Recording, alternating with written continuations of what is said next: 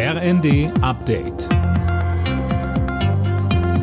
Stündlich neu. Auf den Punkt informiert. Ich bin Anna Löwer. Guten Tag.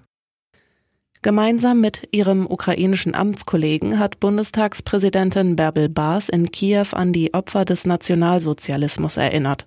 Am Grabmal des unbekannten Soldaten legte die SPD-Politikerin einen Kranz nieder und betonte, dass ich als Repräsentantin des Landes, die den Zweiten Weltkrieg mit allen Gräueltaten zu verantworten hat, heute hier gemeinsam gedenken kann. Das ist ein großer Schritt und ähm, dafür möchte ich mich ganz herzlich bedanken und es geht wirklich um alle Opfer.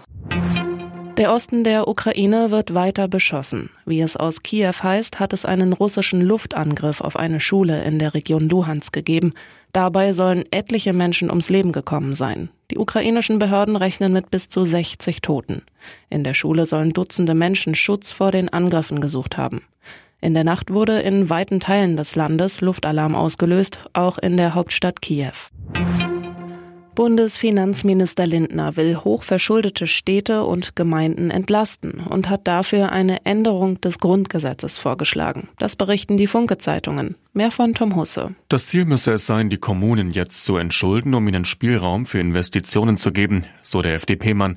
Dem Bericht zufolge schwebt das Angebot im Raum, dass der Bund einen Teil der Kosten für eine Entschuldung übernehmen könnte, und zwar die Hälfte. Dafür müsse aber das Grundgesetz geändert werden und dafür wäre dann eine Zweidrittelmehrheit im Bundestag und Bundesrat nötig. Schleswig-Holstein wählt heute einen neuen Landtag und in den Umfragen vorab deutete alles darauf hin, dass der alte auch der neue Ministerpräsident sein wird. Daniel Günther und seine CDU lagen bei rund 38 Prozent und damit klar vorne. Alle Nachrichten auf rnd.de